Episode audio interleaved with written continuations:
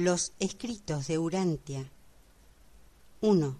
El universo central y los universos globales. Traducción de Ángel Francisco Sánchez Escobar.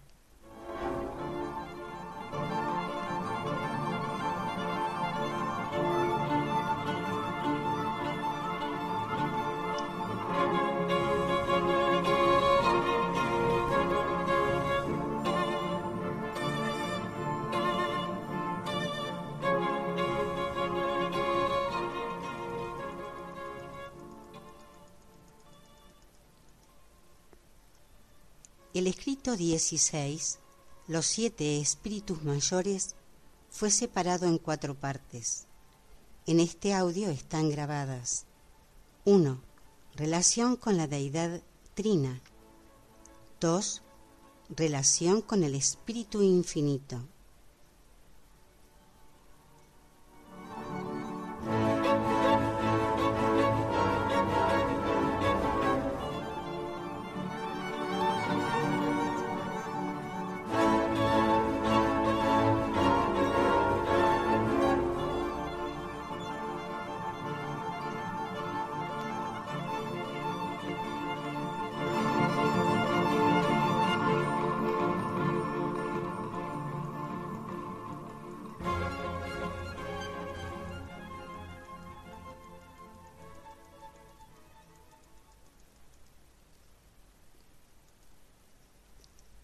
Escrito 16.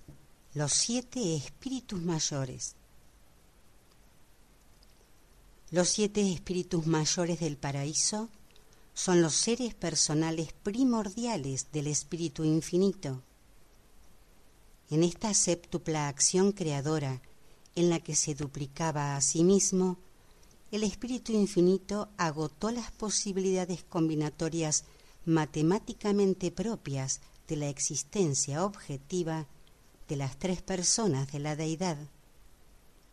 Si hubiese sido posible generar un número mayor de espíritus mayores, estos habrían sido creados, pero tan solo existían siete posibilidades de combinación y sólo siete propias de tres deidades. Y esto explica por qué el universo se dirige a partir de siete grandes divisiones y por qué el número siete resulta fundamental en su organización y administración.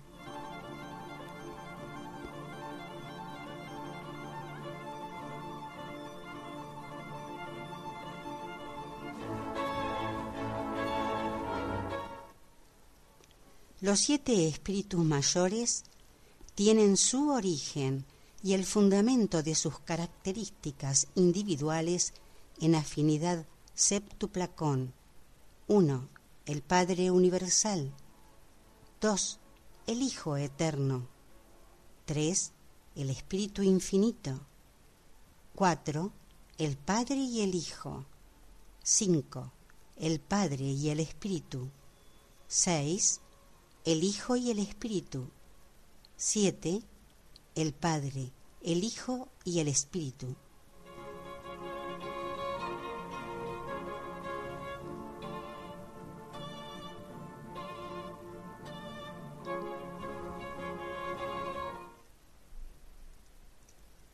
Muy poco sabemos respecto a la labor del Padre y del Hijo en la creación de los espíritus mayores.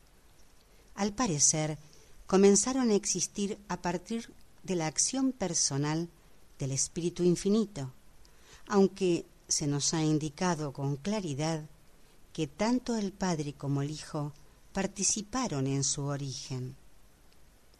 En cuanto a su carácter y naturaleza espirituales, estos siete espíritus del paraíso son como uno solo, pero en todos los demás aspectos relacionados con su identidad son muy distintos y en las diferencias individuales de los siete universos globales se puede percibir de forma inequívoca que obran de forma diferente.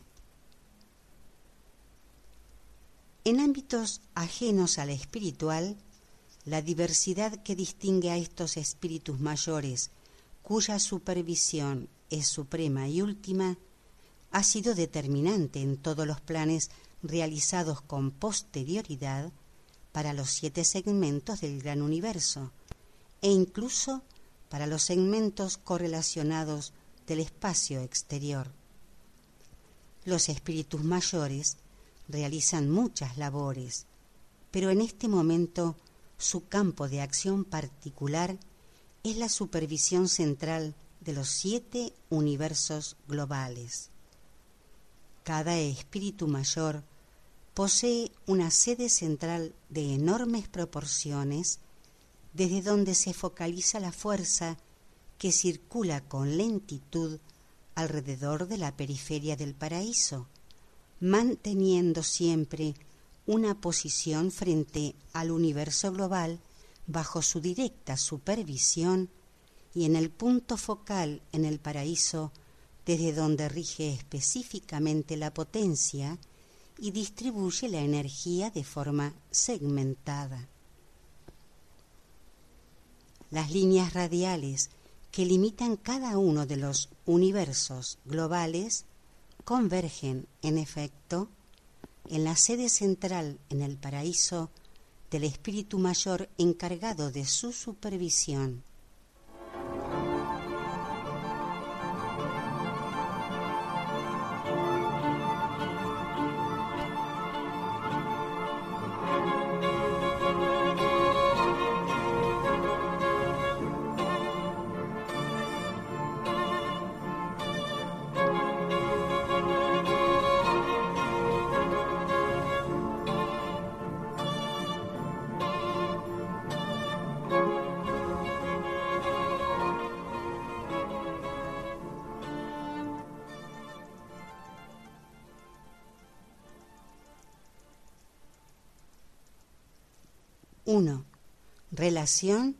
Con la deidad trina.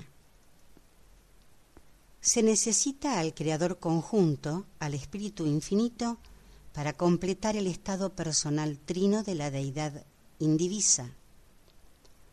Este triple estado personal de la deidad tiene intrínsecamente siete posibilidades de expresión individual y combinatoria de aquí que el plan posterior de la creación de los universos para que se habitasen de seres inteligentes y potencialmente espirituales que expresaran de forma debida al Padre, al Hijo y al Espíritu, hiciese inevitable la adquisición del estado personal de los siete espíritus mayores. Hablamos del triple estado personal de la deidad como la inevitabilidad absoluta, mientras que consideramos la aparición de los siete espíritus mayores como una inevitabilidad subabsoluta.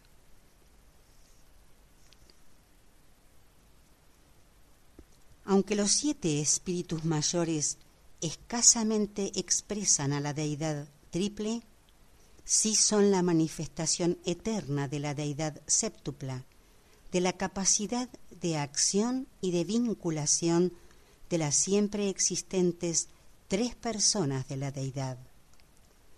Por medio de estos siete espíritus, en ellos y a través de ellos, el Padre Universal, el Hijo Eterno o el Espíritu Infinito, o cualquier combinación de dos, puede obrar como tal. Cuando el Padre, el Hijo y el Espíritu actúan juntos, pueden hacerlo y de hecho obran a través del Espíritu número siete, pero no como Trinidad. Los espíritus mayores representan por separado y en conjunto todas y cada una de las posibilidades de acción de la deidad individual y plural, pero no en conjunto, no como Trinidad. El Espíritu Mayor número 7 no obra de forma personal con respecto a la Trinidad del paraíso. Y es por esto que puede obrar de forma personal para el Ser Supremo.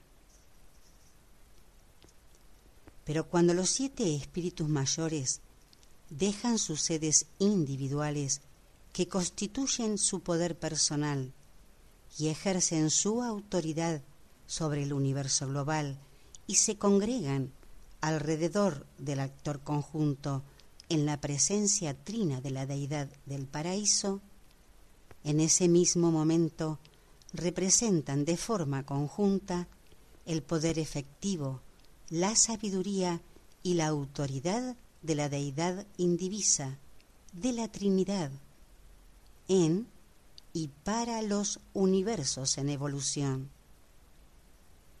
Dicha unión en el paraíso de la expresión séptupla y primordial de la deidad verdaderamente comprende, de hecho abarca, todos y cada uno de los atributos y actitudes de las tres deidades eternas en supremacía y ultimidad. A efectos prácticos, los siete espíritus mayores abarcan en ese mismo momento el ámbito de acción del Supremo Último en y para el universo matriz. Hasta donde podemos percibir, estos siete espíritus están vinculados a la actividad divina de las tres personas eternas de la deidad. No tenemos ninguna evidencia que corrobore su vinculación directa con las presencias efectivas de las tres fases eternas del absoluto. Los espíritus mayores, cuando se vinculan, representan a las deidades del paraíso en lo que puede concebirse, en líneas generales, como el ámbito finito de la acción. Puede que abarque mucho de lo que es último, pero no de lo absoluto.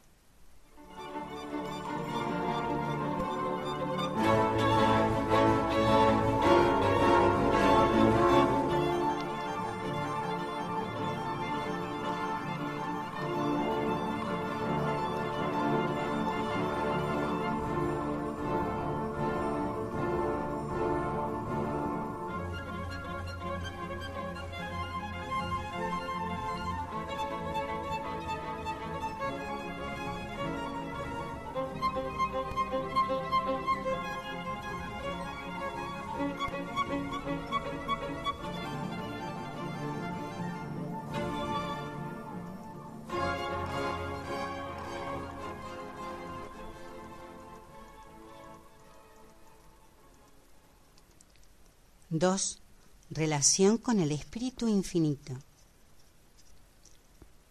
Así como el Hijo eterno y primigenio se revela a través de las personas de sus hijos divinos, cuyo número aumenta de forma constante, del mismo modo el Espíritu infinito y divino se revela a través de los cauces de los siete espíritus mayores y de los grupos de seres espirituales a ellos vinculados. En el centro de los centros se puede llegar hasta el espíritu infinito, pero no todos los que alcanzan el paraíso son de inmediato capaces de percibir su ser personal y su presencia diferenciada. Pero todos los que alcanzan el universo central pueden de inmediato entrar en comunicación y así lo hacen con uno de los siete espíritus mayores, con aquel que preside el universo global del que procede el recién llegado peregrino del espacio. El Padre del Paraíso habla al universo de los universos solamente a través de su Hijo, mientras que el Hijo y Él actúan de forma conjunta solamente a través del Espíritu Infinito. Fuera del paraíso y de Abona, el Espíritu Infinito habla solamente mediante las voces de los siete espíritus mayores. El Espíritu Infinito ejerce una influencia como presencia personal dentro de los confines del sistema paraíso Abona. En otros lugares, su presencia espiritual personal se ejerce mediante y a través de uno de los siete espíritus mayores. Por tanto, la naturaleza singular del espíritu mayor que supervisa ese segmento de la creación condiciona la presencia espiritual en el universo global de la tercera fuente y centro en cualquier mundo o en cualquier ser individual. Por el contrario, las líneas combinadas de la fuerza espiritual y de la inteligencia se extienden al interior en dirección a la tercera persona de la deidad por medio de los siete espíritus mayores. Los siete espíritus mayores están en su conjunto dotados de los atributos supremos últimos de la tercera fuente y centro. Aunque cada uno de ellos participa de forma individual de esta dote, tan solo conjuntamente revelan los atributos de omnipotencia, omnisciencia y omnipresencia. Ninguno de ellos puede obrar así de forma universal. Como seres individuales y en el ejercicio de estos poderes de supremacía y ultimidad, cada uno está limitado personalmente al universo global bajo su directa supervisión. Todo lo que se os, se os ha dicho sobre la divinidad y el ser personal del actor conjunto se aplica de igual manera y en plenitud a los siete espíritus mayores, los que con tanta efectividad distribuyen el espíritu infinito a los siete segmentos del gran universo de acuerdo con su dote divina y según sus naturalezas diversas e individualmente singulares. Por tanto, sería justo usar para el grupo de los siete en su conjunto cualquiera o todos los nombres del Espíritu Infinito.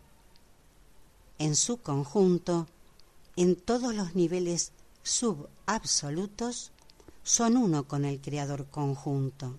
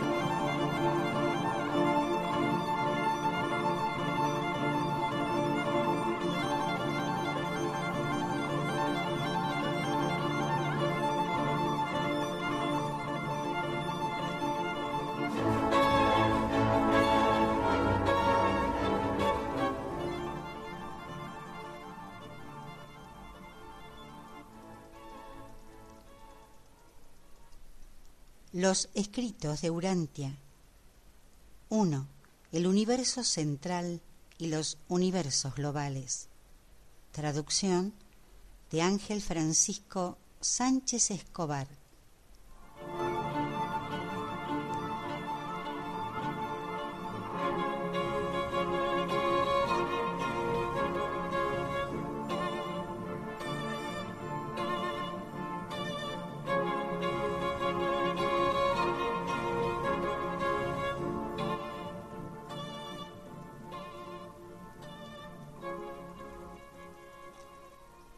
El escrito 16, los siete espíritus mayores, fue separado en cuatro partes. En este audio están grabadas tres, identidad y diversidad de los espíritus mayores. Cuatro, atributos y labor de los espíritus mayores.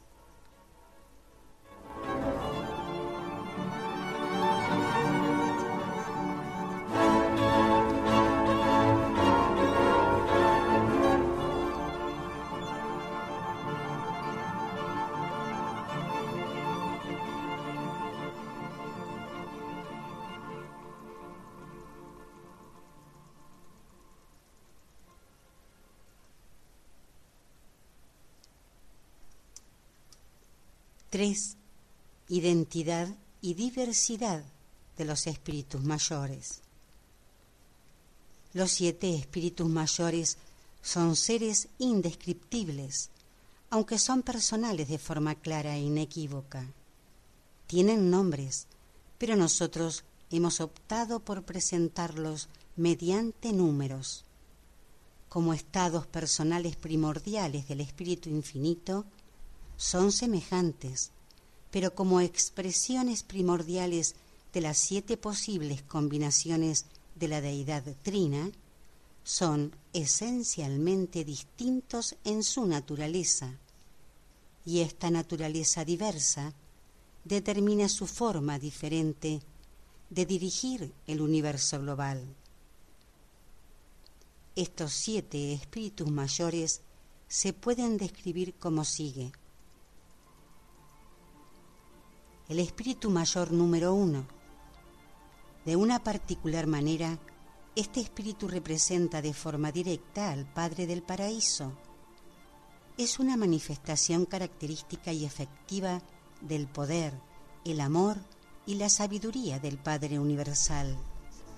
Es el íntimo colaborador y asesor excelso del jefe de los mentores misteriosos, de ese ser que, en lugar de la divinidad, preside la facultad de modeladores personizados. En todas las relaciones que se entablan entre los siete espíritus mayores, siempre es el espíritu mayor número uno quien habla por el Padre Universal. Este espíritu preside el primer universo global y aunque ponga de manifiesto de forma infalible la naturaleza divina del estado personal primordial del Espíritu Infinito parece semejarse de forma más particular al Padre Universal en su carácter. Él está siempre en conjunción personal con los siete espíritus reflectores situados en la sede central del primer universo global.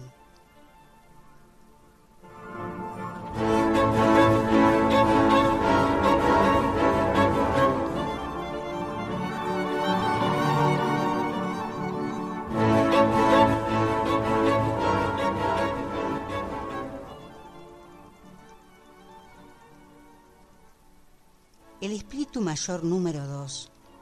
Este espíritu expresa de forma adecuada la incomparable naturaleza y el encantador carácter del Hijo Eterno, el primogénito de toda la creación. Siempre está en íntima relación con todos los órdenes de los hijos de Dios, donde quiera que estén en el universo que residen, ya sea de forma individual o en los jubilosos cónclaves en todas las asambleas de los siete espíritus mayores, Él siempre habla en nombre del Hijo Eterno.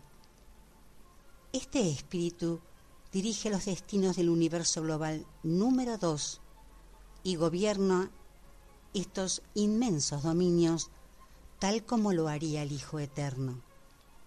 Él siempre está en contacto con los siete espíritus reflectores situados en la capital del segundo universo global.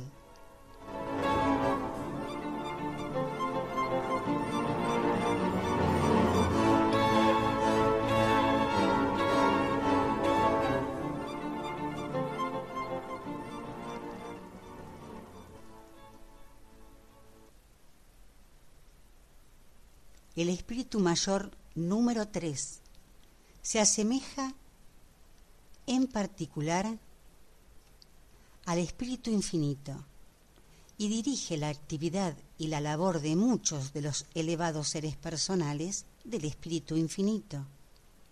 Preside sus asambleas y se relaciona íntimamente con todos los seres personales que se originan de forma exclusiva en la tercera fuente y centro. Cuando los siete espíritus mayores están en consejo, es el espíritu mayor número tres quien siempre habla por el espíritu infinito. Este espíritu está a cargo del universo global número tres y rige los asuntos de este segmento tal como lo haría el espíritu infinito está siempre en contacto con los espíritus reflectores situados en la sede central del tercer universo global.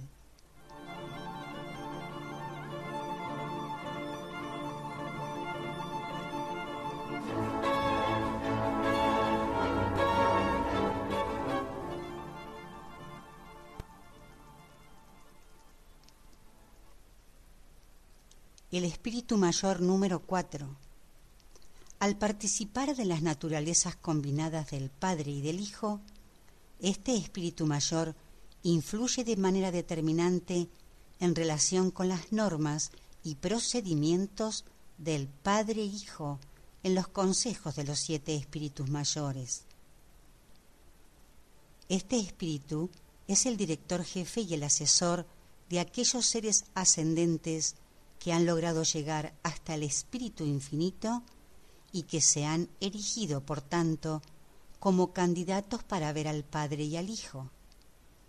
Él acoge a ese enorme grupo de seres personales con origen en el Padre y el Hijo. Cuando se hace necesario representar al Padre y al Hijo en las relaciones entre los siete espíritus mayores, es siempre el espíritu mayor número cuatro quien habla. Este espíritu cuida del cuarto segmento del gran universo de acuerdo con su particular combinación de los atributos del Padre Universal y del Hijo Eterno. Está siempre en contacto personal con los espíritus reflectores situados en la sede central del cuarto universo global.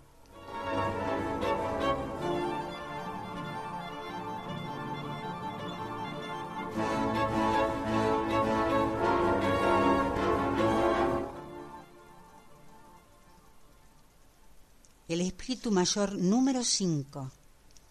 Este ser personal divino que combina con tanta excelencia el carácter del Padre Universal y del Espíritu Infinito, es el asesor de ese enorme grupo de seres conocidos como los directores de la potencia, centros de la potencia y controladores físicos. Este espíritu también cuida de todos los seres personales con origen en el Padre y el actor conjunto. En los consejos de los siete espíritus mayores, cuando se habla de la actitud del Padre Espíritu, es siempre el espíritu mayor número 5 quien habla. Este espíritu se encarga del bienestar del quinto universo global de una manera que indica la acción combinada del Padre Universal y del Espíritu Infinito. Está siempre en contacto con los espíritus reflectores situados en la sede central del quinto universo global.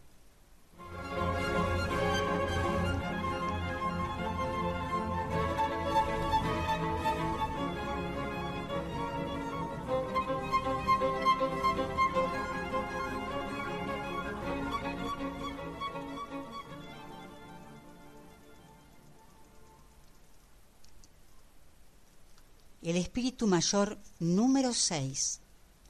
Este ser divino parece expresar el carácter combinado del Hijo eterno y del Espíritu infinito. Siempre y cuando se congregan en el universo central las criaturas creadas conjuntamente por el Hijo y el Espíritu, es este Espíritu mayor quien las asesora. Y siempre que, en los consejos de los siete espíritus mayores sea necesario hablar conjuntamente por el Hijo Eterno y el Espíritu Infinito, es el Espíritu Mayor número seis quien lo hace. Este Espíritu dirige los asuntos del sexto universo global, tal como lo harían el Hijo Eterno y el Espíritu Infinito. Está siempre en contacto con los espíritus reflectores situados en la sede central del sexto universo global.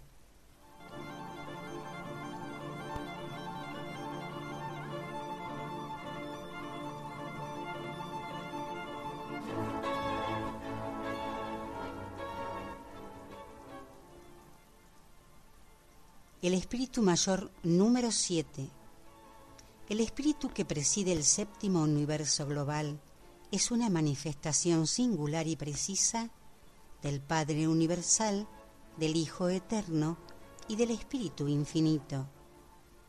El séptimo espíritu que asesora y acoge a todos los seres de origen trino, también asesora y dirige a todos los peregrinos ascendentes de Abona, a esos modestos seres que han conseguido llegar a las cortes de la gloria a través del ministerio combinado del Padre, el Hijo y el Espíritu.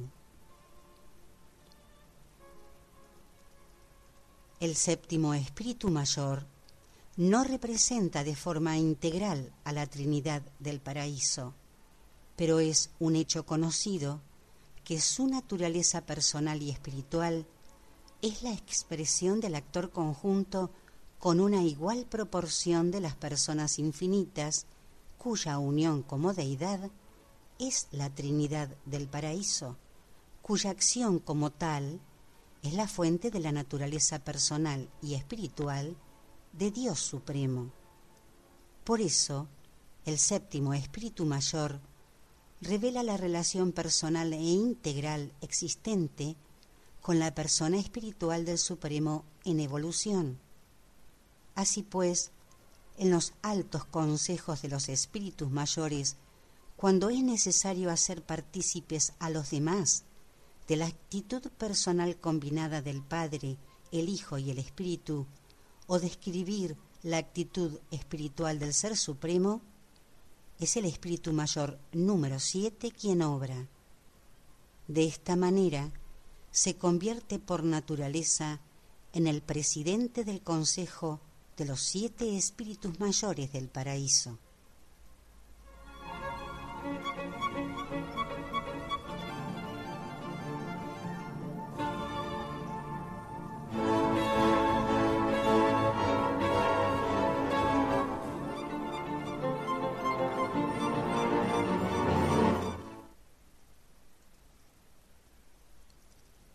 Ninguno de los siete espíritus representa de forma sistemática a la Trinidad del Paraíso. Pero cuando se unen como deidad séptupla, tal unión en su sentido de deidad, no en su sentido personal, equivale a un nivel operativo vinculable con las labores de la Trinidad. En este sentido, el espíritu séptuplo tiene la facultad de vincularse de forma operativa con la Trinidad del paraíso. También es en este sentido en el que el Espíritu Mayor número 7 habla a veces en conformidad con las actitudes de la Trinidad, o más bien sirve de portavoz de la actitud de la unión Espíritu Séptuplo en relación con la actitud de la unión Deidad Triple, con la actitud de la Trinidad del Paraíso. La múltiple acción del séptimo Espíritu Mayor abarca desde la expresión combinada de las naturalezas personales del Padre, el Hijo y el Espíritu, a través de la representación de la actitud personal del Dios Supremo, hasta la revelación de la actitud de deidad de la Trinidad del paraíso. Y en ciertos aspectos, este espíritu director de igual manera expresa las actitudes del último y del supremo último. Es el espíritu mayor número siete quien, en su capacidad múltiple, auspicia personalmente el progreso de los candidatos para la ascensión procedente de los mundos del tiempo en su afán por conseguir comprender a la indivisa deidad de supremacía. Comprender esto conlleva entender la soberanía existencial de la Trinidad de supremacía coordinada con el concepto de la creciente soberanía vivencial del Ser Supremo hasta constituir el entendimiento de las criaturas de la unidad de la supremacía. La comprensión de parte de las criaturas de estos tres factores iguala la comprensión de la realidad trinitaria en Abona y dota a los peregrinos del tiempo de la facultad para entender por fin la Trinidad, de descubrir las tres personas infinitas de la deidad. La incapacidad de los peregrinos de Abona por hallar plenamente al Dios Supremo se compensa mediante el séptimo espíritu mayor, cuya naturaleza trina es de una manera peculiar, reveladora de la persona espiritual del Ser Supremo. Durante la era actual del universo, en la que se hace imposible contactar con la persona del Supremo, el Espíritu Mayor número 7 obra como el Dios de las criaturas ascendentes en lo que concierne a las relaciones personales. Él es el único ser espiritual elevado que todos los seres ascendentes reconocerán con seguridad y hasta cierto punto comprenderán cuando alcancen los centros de la gloria. Este espíritu mayor está siempre en contacto con los espíritus reflectores de Ubersa, la sede central del séptimo universo global, nuestro propio segmento de la creación. Su administración de Orbontón revela la maravillosa simetría de la combinación en paridad de las naturalezas divinas del Padre, el Hijo y el Espíritu.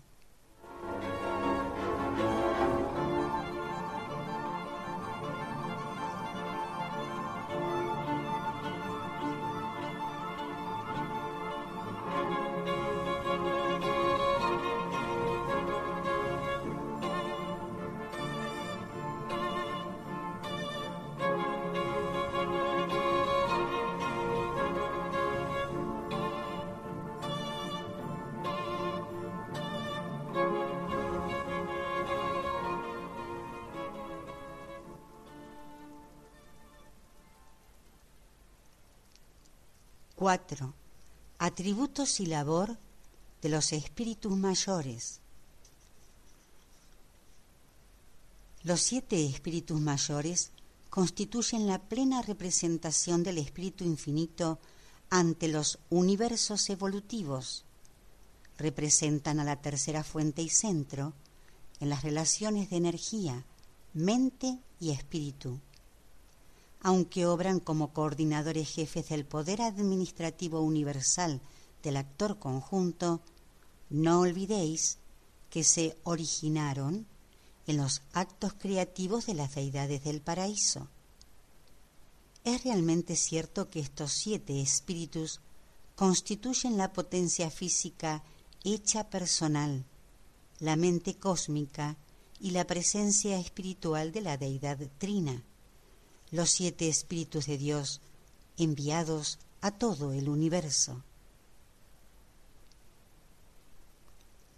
Los espíritus mayores son singulares en el sentido de que obran en todos los niveles de la realidad del universo, exceptuando el nivel absoluto. Dirigen con eficacia y perfección todas las fases de los asuntos administrativos en todos los niveles de actividad del universo global. Es difícil para la mente mortal alcanzar a comprender del todo a los espíritus mayores porque su labor es sumamente especializada y, sin embargo, generalizada, excepcionalmente material y al mismo tiempo excelentemente espiritual. Estos versátiles creadores de la mente cósmica son los antepasados de los directores de la potencia del universo y son ellos mismos directores supremos de la inmensa y extensa creación de criaturas espirituales. Los siete espíritus mayores son los creadores de los directores de la potencia del universo y de sus colaboradores son unas entidades indispensables para la organización, control y regulación de las energías físicas del gran universo.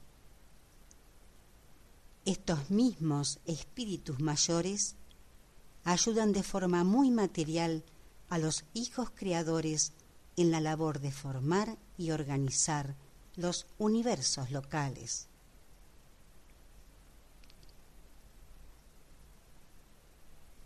No hemos podido hallar una relación personal entre la labor de los espíritus mayores en cuanto a la energía cósmica y la acción del absoluto indeterminado respecto a la fuerza.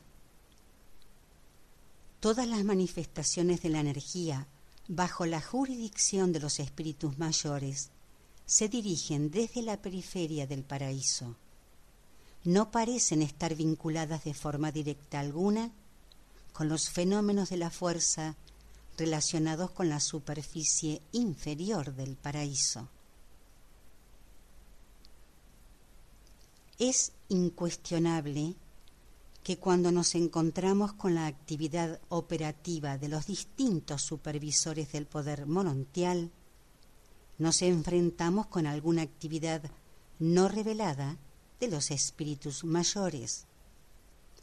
¿Quiénes, aparte de estos antepasados de los controladores físicos y de los espíritus servidores, podrían habérselas ingeniado para combinar y vincular las energías materiales y espirituales como para producir una fase hasta ese momento inexistente de la realidad universal, la sustancia morontial y la mente morontial? Mucha de la realidad de los mundos espirituales es de orden morontial, una fase de la realidad del universo totalmente desconocida en Urantia. La meta de la existencia del ser personal es espiritual, pero las creaciones morontiales siempre intervienen salvando el abismo entre los ámbitos materiales de origen mortal y las esferas del universo global que hacen progresar la condición espiritual. Es en este ámbito donde los espíritus mayores hacen su contribución más importante al plan de ascensión del hombre al paraíso. Los siete espíritus mayores tienen representantes personales que obran en todo el gran universo. Pero puesto que una gran mayoría de estos seres de menor rango no tienen relación directa con el plan de ascenso progresivo de los mortales en la senda que les lleva a la perfección del paraíso, poco o nada se ha revelado sobre ellos una gran parte de la actividad de los siete espíritus mayores permanece oculta a la comprensión humana porque no tiene directamente nada que ver con vuestro ascenso al paraíso. Es muy probable, aunque no podemos ofrecer un, testimonio claro, que el espíritu mayor de, Orbontón ejerza una influencia determinante sobre las siguientes esferas de actividad. 1. Los procedimientos que usan los portadores de vida del universo local para la iniciación de la vida. 2. La activación de la vida de los espíritus asistentes de la mente que el espíritu creativo del universo local otorga a los mundos. 3. Las fluctuaciones de las manifestaciones de la energía mostradas por las unidades de materia organizada que responden a la gravedad lineal. 4. La conducta de la energía emergente cuando se libera totalmente de la atracción del absoluto indeterminado, volviéndose de esta manera reactiva a la influencia directa de la gravedad lineal y a la actuación sobre ésta de los directores de la potencia del universo y de sus colaboradores. 5. El otorgamiento del espíritu servidor de un espíritu creativo del universo local, conocido en Urantia como el Espíritu Santo. 6. El otorgamiento posterior del espíritu de los hijos de gracia, conocidos en Urantia como el Consolador o el Espíritu de la Verdad. 7. El sistema reflector de los universos locales y del universo global. Muchos de los rasgos relacionados con este extraordinario fenómeno no se pueden explicar de forma razonable o comprender de forma racional sin presuponer la actividad de los espíritus mayores en colaboración con el actor conjunto y con el Ser Supremo. A pesar de que no podamos comprender de forma adecuada la múltiple actuación de los siete espíritus mayores, estamos seguros de que hay dos ámbitos en la inmensa variedad de actividad del universo con los que no tienen nada que ver el otorgamiento y el ministerio de los modeladores del pensamiento y la inescrutable acción del absoluto indeterminado.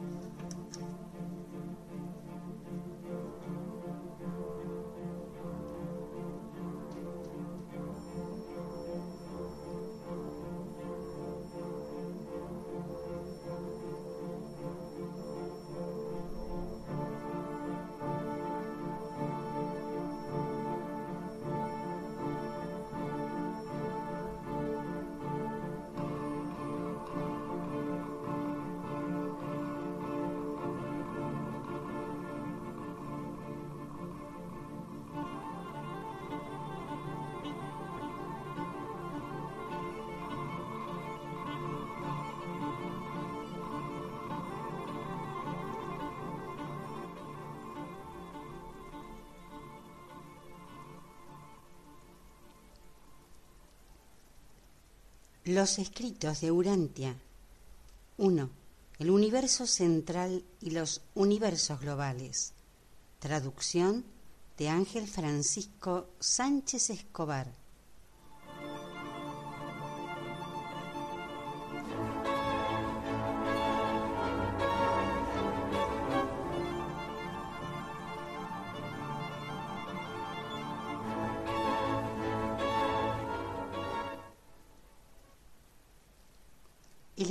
16, los siete espíritus mayores, fue separado en cuatro partes.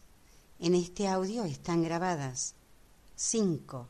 Relación con las criaturas. 6. La mente cósmica. 7.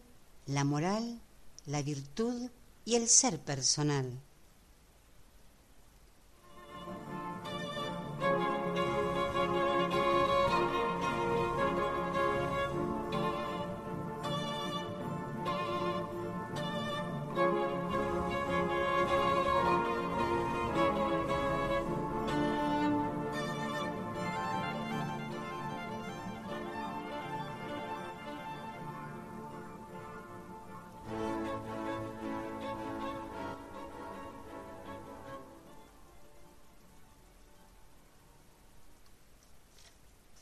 5. Relación con las criaturas. Cada segmento del gran universo, cada universo y cada mundo, disfruta de los beneficios de la unión del asesoramiento y de la sabiduría de los siete espíritus mayores, pero recibe la atención y el cuidado personal de uno solo. Y la naturaleza personal de cada espíritu mayor infunde por completo y condiciona de forma singular su universo global. A través de esta influencia personal de los siete espíritus mayores, cualquier criatura de cualquier orden de seres inteligentes fuera del paraíso y de Abona ha de portar el sello característico de individualidad que indica la naturaleza ancestral de uno de estos siete espíritus del paraíso. En lo que se refiere a los siete universos globales, cada criatura con origen en este, sea hombre o ángel, llevará por siempre esta insignia que identifica su lugar de nacimiento. Los siete espíritus mayores no invaden de forma directa las mentes materiales de las criaturas de los mundos evolutivos del espacio. Los mortales de Urantia no experimentan la presencia personal de la influencia de la mente espíritu del espíritu mayor de Orbontón. Si este espíritu mayor llega, en efecto, a algún tipo de contacto con la mente mortal individual durante las primitivas edades evolutivas de un mundo habitado, esto debe ocurrir a través del ministerio del espíritu creativo del universo local, de la consorte y colaboradora del Hijo Creador de Dios que preside los destinos de cada creación local. Pero este mismo espíritu creativo materno es en su naturaleza y carácter muy parecido al espíritu mayor de Orbontón El sello físico que deja un espíritu mayor es una parte del origen material del hombre. Toda la andadura morontial se vive bajo la influencia continuada de este mismo espíritu mayor. No es extraño que la posterior andadura espiritual de dicho mortal que asciende no logre erradicar jamás por completo el sello característico de este mismo espíritu director. La huella de un espíritu mayor es fundamental para la existencia misma de toda la etapa de ascensión de los mortales previa a Abona. Las tendencias claras del ser personal, mostradas en la experiencia vital de los mortales evolutivos que son características de cada universo global y que expresan de forma directa la naturaleza del espíritu mayor predominante, no se borran nunca por completo, ni siquiera después de que dichos seres ascendentes hayan sido sometidos a la formación prolongada y a la disciplina unificadora experimentada en los mil millones de esferas educativas de Abona.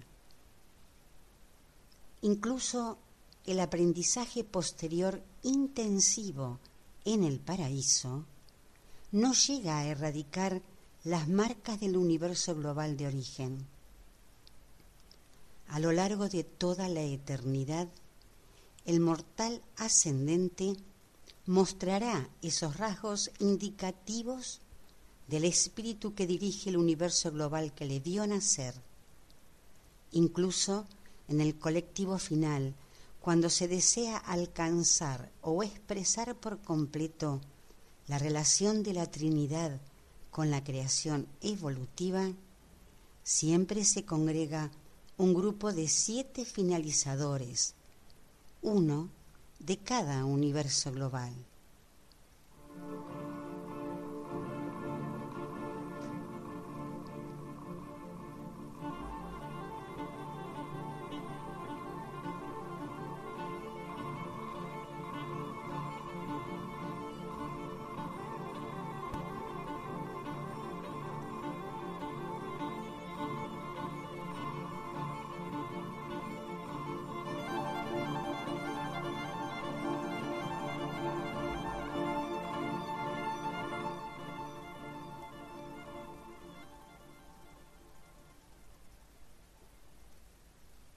6. La mente cósmica. Los espíritus mayores son la fuente séptupla de la mente cósmica, el potencial intelectual del gran universo. Esta mente cósmica es una manifestación subabsoluta de la mente de la tercera fuente y centro, y de maneras determinadas se relaciona de forma operativa con la mente del Ser Supremo en evolución. En un mundo como Urantia, no se da una influencia directa de los siete espíritus mayores en los asuntos de las razas humanas. Vivís bajo la influencia directa del espíritu creativo de Nevadón. Sin embargo, estos mismos espíritus mayores rigen las reacciones básicas de toda mente creatural, porque constituyen las fuentes auténticas de los potenciales intelectuales y espirituales desarrollados en los universos locales para obrar en las vidas de aquellos seres que habitan los mundos evolutivos del tiempo y del espacio. El hecho mismo de la mente cósmica explica la afinidad entre los diversos tipos de mentes humanas y sobrehumanas. No sólo hay atracción entre espíritus afines, sino que las mentes afines también son muy fraternales y tienden a cooperar unas con otras. Se ha observado que a veces las mentes humanas se mueven por cauces de sorprendente similitud y de inexplicable concordancia. En todas las relaciones personales de la mente cósmica existe una cualidad que podría denominarse la respuesta a la realidad. Es esta dote cósmica universal de las criaturas de voluntad la que la salva de convertirse en víctimas indefensas de los implícitos supuestos a priorísticos de la ciencia, de la filosofía y de la religión. Esta sensibilidad a la realidad de la mente cósmica responde a ciertas fases de la realidad del mismo modo en que la materia y la energía responden a la gravedad sería aún más correcto decir que estas realidades supramateriales responden a la mente del cosmos. La mente cósmica responde indefectiblemente, reconoce la respuesta a tres niveles de la realidad del universo. Estas respuestas son por sí mismas evidentes para las mentes de razonamiento claro y pensamiento profundo.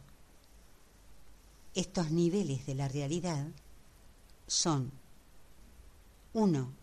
Causalidad el ámbito de la realidad de los sentidos físicos, los ámbitos científicos de la uniformidad lógica, la diferenciación de lo factual y de lo no factual, las conclusiones reflexivas basadas en la reacción cósmica. Esta es la forma matemática del discernimiento cósmico. 2 de ver el ámbito de la realidad de la moral y del reino filosófico, el campo de la razón, el reconocimiento del bien y del mal relativos.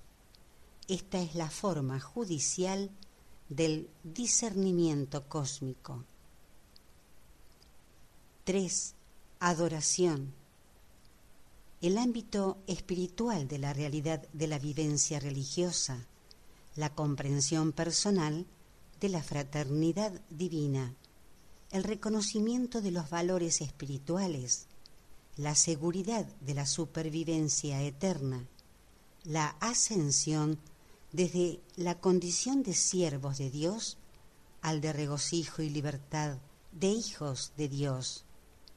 Esta es la percepción más elevada de la mente cósmica, la forma reverencial y adoradora del discernimiento cósmico.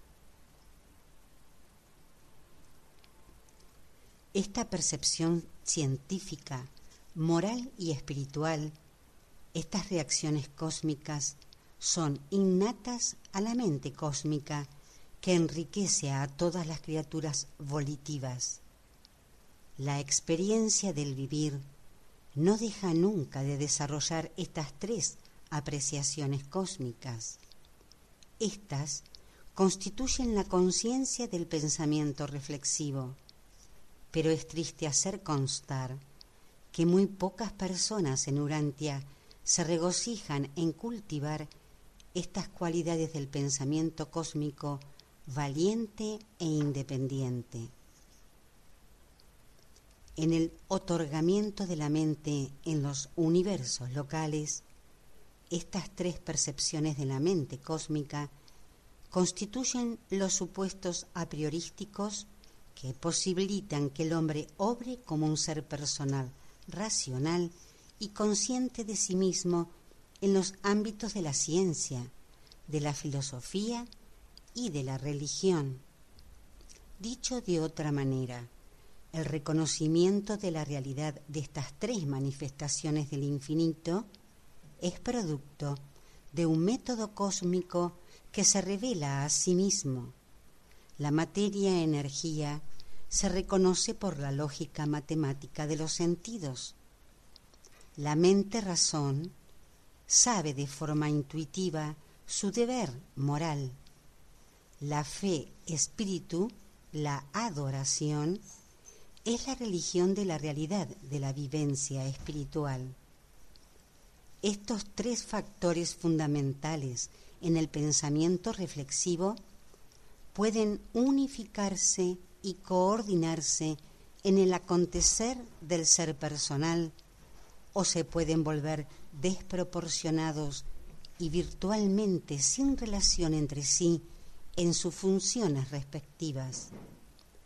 Pero cuando se unifican, producen un carácter fuerte que consiste en la correlación de una ciencia factual, de una filosofía moral y de una genuina vivencia religiosa.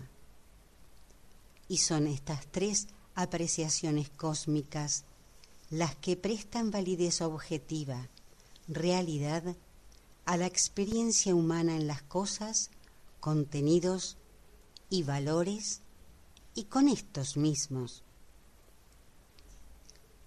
El propósito de la educación es desarrollar y agudizar estas dotes innatas de la mente humana.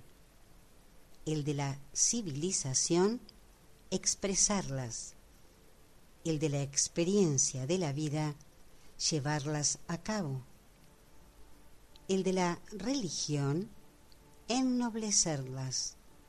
Y el del ser personal, unificarlas.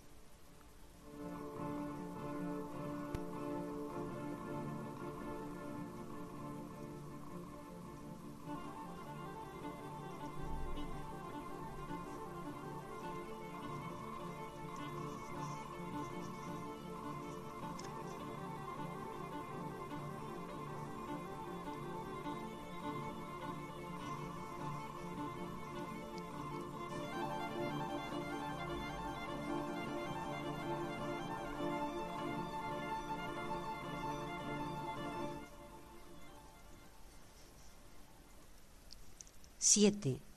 La moral, la virtud y el ser personal. La inteligencia por sí sola no puede explicar la naturaleza moral. La moralidad, la virtud, es inmanente al ser personal humano.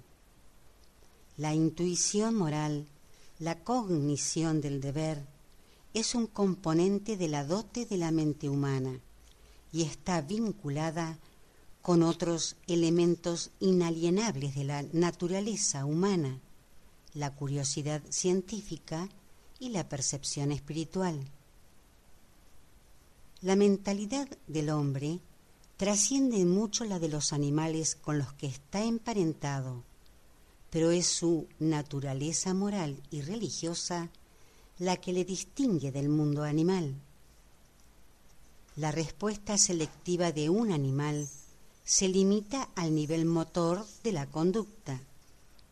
La supuesta percepción de los animales más elevados está en un nivel motor y generalmente aparece tan solo después de la experiencia motora de la prueba y el error. El hombre es capaz de ejercer una percepción científica, moral y espiritual con anterioridad a cualquier exploración o experimentación. Tan solo un ser personal puede reconocer lo que hace antes de hacerlo. Tan solo los seres personales poseen el conocimiento previo a la experiencia. Un ser personal puede observar antes de saltar y puede por tanto aprender de la observación al igual que de la acción de saltar. Un animal no personal generalmente aprende solo saltando. Como resultado de la experiencia, un animal puede examinar las diferentes formas de conseguir una meta y de optar por un enfoque basado en la experiencia acumulada. Pero un ser personal también puede examinar la meta misma y juzgar su importancia, su valor. La inteligencia por sí sola puede discernir la mejor manera de conseguir fines indiscriminados, pero un ser moral posee la percepción que le permite discernir entre los fines al igual que entre los medios. Y un ser moral, al optar por la virtud, es sin embargo inteligente. Él sabe lo que hace, por qué lo hace, a dónde va y cómo va a llegar allí. Cuando el hombre no consigue discernir los objetivos de sus luchas terrenales, se encuentra obrando en el nivel animal de la existencia. No ha conseguido aprovechar las ventajas superiores de esa perspicacia material, discernimiento moral y percepción espiritual que son parte integral de su dote de mente cósmica como ser personal. La virtud es rectitud, conformidad con el cosmos. Nombrar las virtudes no quiere decir definirlas, pero vivirlas es conocerlas. La virtud no es mero conocimiento, ni siquiera sabiduría, sino más bien la realidad de la vivencia progresiva de poder lograr niveles ascendentes de alcance cósmico. En la vida diaria del hombre mortal, la virtud se realiza como la elección uniforme del bien sobre el mal, y dicha capacidad de elección es prueba de la posesión de una naturaleza moral. La elección del hombre entre el bien y el mal está influida no solamente por la conciencia de su naturaleza moral, sino también por influencias como la ignorancia, la inmadurez y la ilusión. El sentido de la proporción también tiene parte en el ejercicio de la virtud, porque el mal puede producirse cuando se elige lo menor en lugar de lo mayor como resultado de la distorsión o del engaño el arte de la valoración relativa o de la evaluación comparativa entra en la práctica de las virtudes del ámbito moral. La naturaleza moral del hombre sería impotente sin el arte de la evaluación, del discernimiento englobado en su capacidad de estudiar los contenidos de las cosas. Del mismo modo, la elección moral sería inútil sin la percepción cósmica que produce la conciencia de los valores espirituales. Desde el punto de vista de la inteligencia, el hombre asciende al nivel de un ser moral porque está dotado de la cualidad del ser personal. La moralidad nunca se puede promover ni por la ley ni por la fuerza. Es un asunto de libre elección personal que debe diseminarse mediante el contagio por contacto de las personas moralmente atrayentes con aquellas que reaccionan con menos moralidad, pero que también tienen en cierta medida el deseo de hacer la voluntad del Padre. Las acciones morales constituyen aquellas actuaciones humanas que se caracterizan por la inteligencia más elevada. Se dirigen mediante un discernimiento selectivo en la elección de los fines superiores, al igual que en la elección de los medios morales para conseguir esos fines. Esta conducta obra en la virtud. La virtud suprema, por tanto, es elegir de todo corazón hacer la voluntad del Padre en los cielos.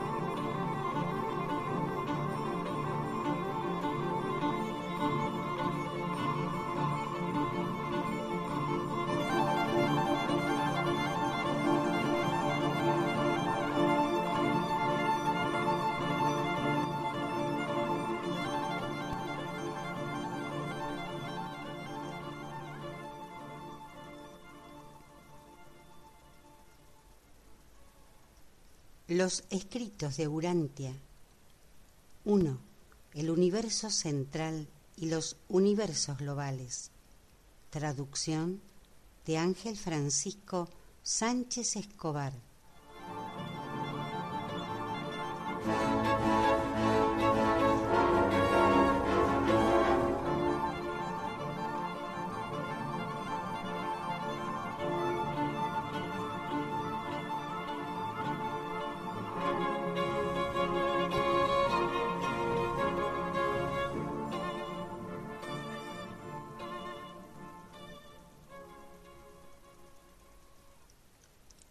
Escrito 16, los siete espíritus mayores, fue separado en cuatro partes.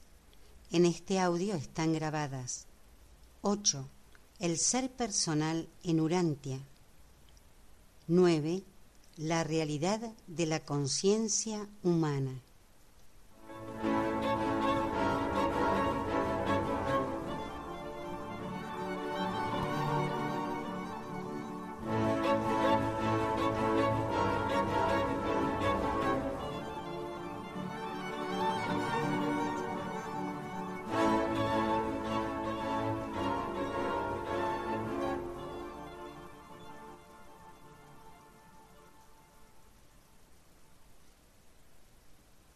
8. El ser personal en Urantia. El Padre Universal otorga el ser personal a numerosos órdenes de seres a medida que obran en distintos niveles de la realidad universal. Los seres humanos de Urantia están dotados de un ser personal del tipo finito y mortal que opera en el nivel de los hijos ascendentes de Dios. Aunque difícilmente podemos tratar de definir el ser personal, podemos intentar narrar nuestra comprensión de los factores conocidos que contribuyen a constituir el conjunto de energías materiales, mentales y espirituales cuya mutua vinculación constituye el mecanismo por el cual y en el cual y a través del cual el Padre Universal hace que obre el ser personal que Él otorga. El ser personal es una singular dote de naturaleza primigenia cuya existencia es independiente del otorgamiento del modelador del pensamiento y previo a dicho otorgamiento. Sin embargo, la presencia del modelador aumenta la manifestación cualitativa del ser personal. Los modeladores del pensamiento, cuando provienen del Padre, son idénticos en su naturaleza, pero el ser personal es distinto, primigenio y exclusivo. Y la manifestación del ser personal se modifica y condiciona con posterioridad por la naturaleza y cualidades de las energías vinculadas de carácter material, mental y espiritual constitutivas del vehículo orgánico para la manifestación del ser personal. Los seres personales pueden ser similares, pero nunca idénticos las personas de un determinado grupo, tipo, orden o patrón pueden parecerse unas a otras y efectivamente se parecen, pero nunca son idénticas. El ser personal es ese rasgo individual que conocemos y que nos permite identificar a dicho ser en algún momento futuro sea cual fuere la naturaleza y grado de los cambios de forma, mente o estado espiritual. El ser personal es esa parte de toda persona que nos permite reconocerla e identificarla de forma concluyente como la que hemos conocido con anterioridad, aunque haya cambiado mucho debido a la modificación del vehículo de expresión y manifestación de su ser personal. El ser personal criatural se distingue por dos fenómenos característicos que se manifiestan por sí mismos en la conducta y reacción del mortal. La conciencia de sí mismo y en relación a esta, la relativa libre voluntad.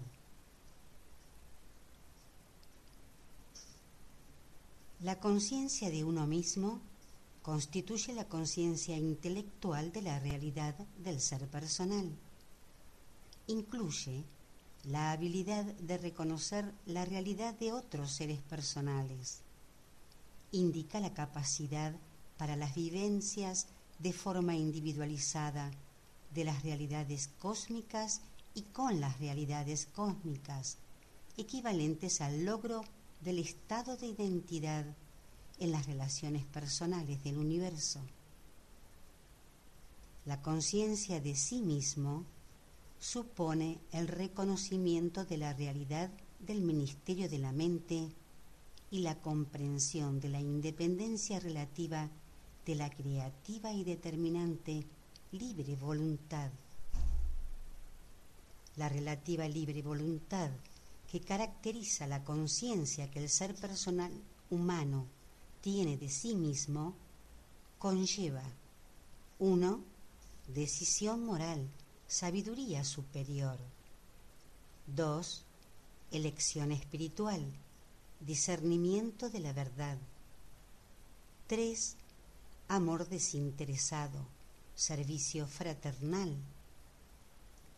4. Decidida cooperación, lealtad de grupo.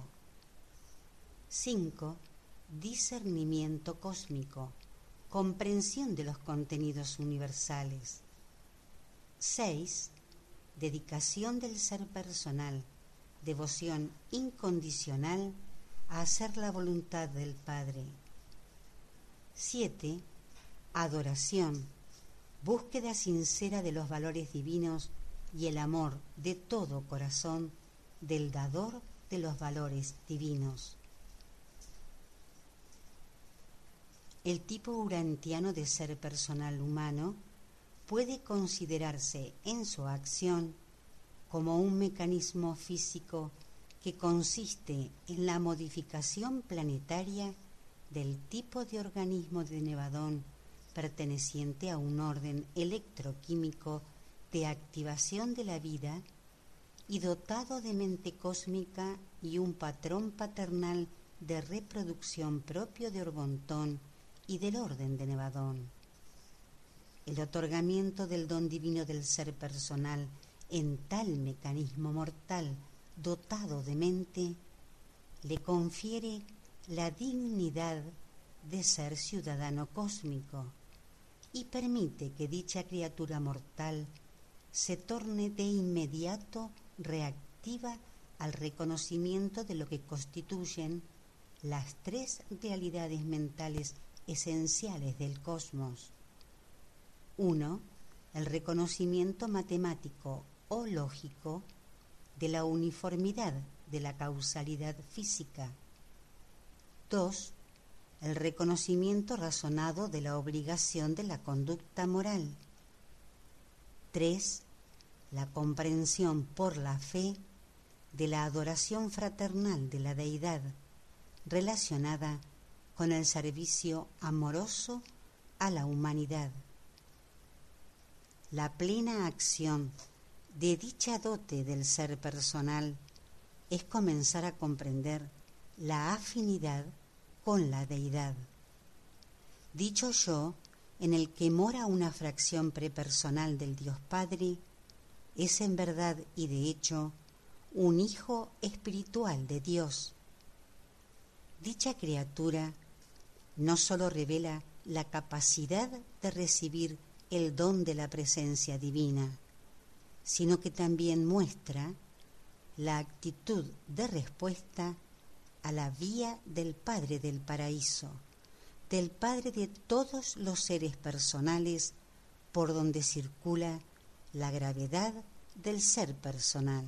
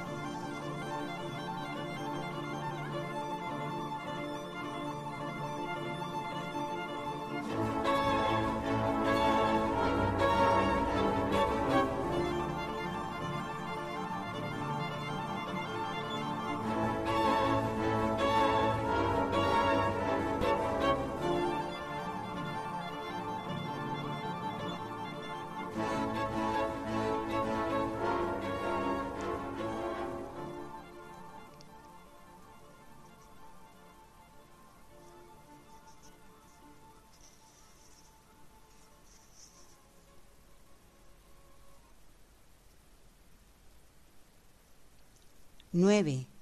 La realidad de la conciencia humana.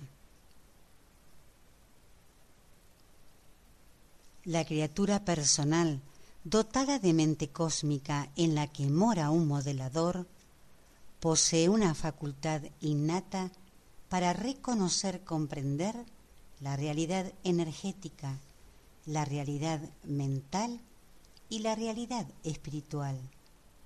La criatura de voluntad está por tanto equipada para percibir la acción, la ley y el amor de Dios. Aparte de estas tres prerrogativas inalienables de la conciencia humana, toda experiencia humana es en realidad subjetiva, excepto que la comprensión intuitiva de lo que es válido asegura la unificación de estas tres respuestas a la realidad del universo, resultantes del reconocimiento cósmico. El mortal que percibe a Dios es capaz de sentir el valor unificador de estas tres cualidades cósmicas en la evolución del alma que sobrevive, la empresa suprema del hombre en el tabernáculo físico en el que la mente moral colabora con el espíritu divino interior para co-crear el alma inmortal. Desde sus más tempranos comienzos, el alma es real. Tiene cualidades cósmicas de supervivencia. Si el hombre mortal no logra sobrevivir a la muerte natural, los verdaderos valores espirituales de su experiencia humana sobreviven como parte de la vivencia continuada del modelador del pensamiento. Los valores del ser personal de ese ser que no sobrevive persisten como factores en el ser personal del ser supremo en actualización estas cualidades persistentes del ser personal están privadas de identidad, pero no de los valores vivenciales acumulados durante la vida mortal en la carne. La supervivencia de la identidad depende de la supervivencia del alma inmortal de condición morontial y de los crecientes valores divinos. La identidad del ser personal sobrevive mediante la supervivencia del alma y en la supervivencia del alma. La conciencia que tiene el ser humano de sí mismo conlleva el reconocimiento de la realidad de los yo distintos del yo consciente y conlleva con posterioridad una mutua conciencia de sí mismos, que el yo sea conocido tal como él conoce. Esto se ilustra de una forma puramente humana en la vida social del hombre, pero se puede estar tan absolutamente seguro de la realidad de otro ser como se puede estar de la realidad de la presencia de Dios que vive dentro de ti.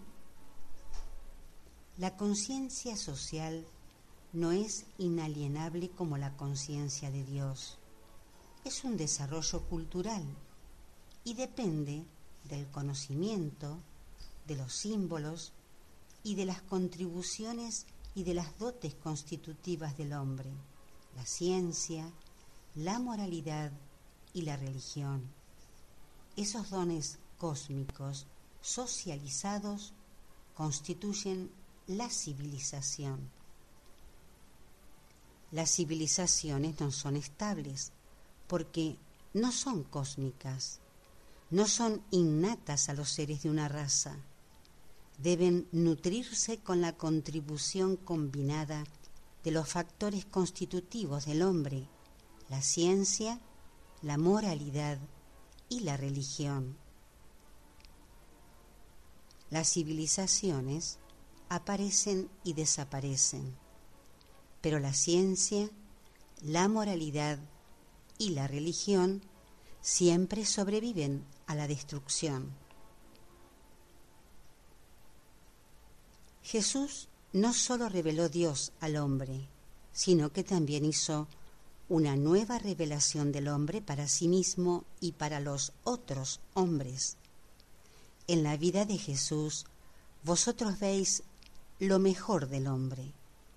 El hombre se vuelve así tan hermosamente real por lo mucho que había de Dios en la vida de Jesús y la cognición, reconocimiento de Dios es inalienable y constitutiva de todos los hombres. Aparte del instinto paterno, la falta de egoísmo no es totalmente natural. No se ama a las demás personas de forma natural ni se les sirve socialmente. Se requiere la luz de la razón, la moralidad y el impulso de la religión, el conocimiento de Dios para generar un orden social altruista y sin egoísmo. La conciencia del propio ser personal del hombre, la conciencia de sí mismo, depende también de forma directa del mismo hecho de la conciencia innata de los otros, esta facultad innata para reconocer y captar la realidad de otros seres personales desde el ámbito humano hasta el divino. Una conciencia social sin egoísmos debe ser, en el fondo, una conciencia religiosa, si ha de ser objetiva. Si no lo es, es una abstracción filosófica meramente subjetiva y por tanto carente de amor. Solamente un ser, un ser, solamente un ser que conoce a Dios puede amar a otra persona como se ama a sí mismo. La conciencia de sí mismo es en esencia una conciencia comunal, Dios y el hombre, Padre e Hijo, Creador y criatura. En la conciencia que tiene el ser humano de sí mismo, existen cuatro formas de cognición de la realidad del universo que laten de forma inherente. Uno, la búsqueda del conocimiento, la lógica de la ciencia. 2. La búsqueda de los valores morales, el sentido del deber. 3. La búsqueda de los valores espirituales, la vivencia religiosa. 4. La búsqueda de los valores del ser personal esto es, la facultad de reconocer la realidad de Dios como ser personal y de comprender al mismo tiempo nuestra relación fraternal con los demás seres personales. Llegáis a tener conciencia del hombre como vuestro hermano criatural porque ya tenéis conciencia de Dios como vuestro Padre Creador. La paternidad es la relación que nos lleva racionalmente al reconocimiento de la hermandad. La paternidad se vuelve o puede volverse una realidad universal para todas las criaturas morales porque el Padre mismo ha otorgado el ser personal a todos esos seres y los ha encauzado hacia la atracción de la vía universal de circulación del ser personal. Adoramos a Dios primero porque Él es, luego porque Él está en nosotros y por último porque nosotros estamos en Él.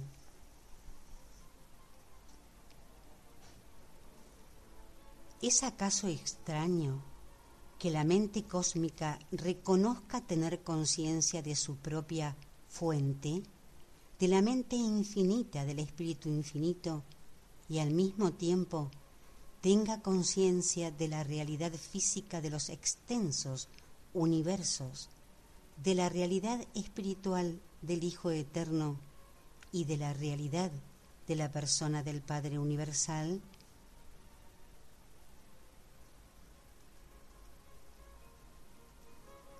auspiciado por un censor universal procedente de Ubersa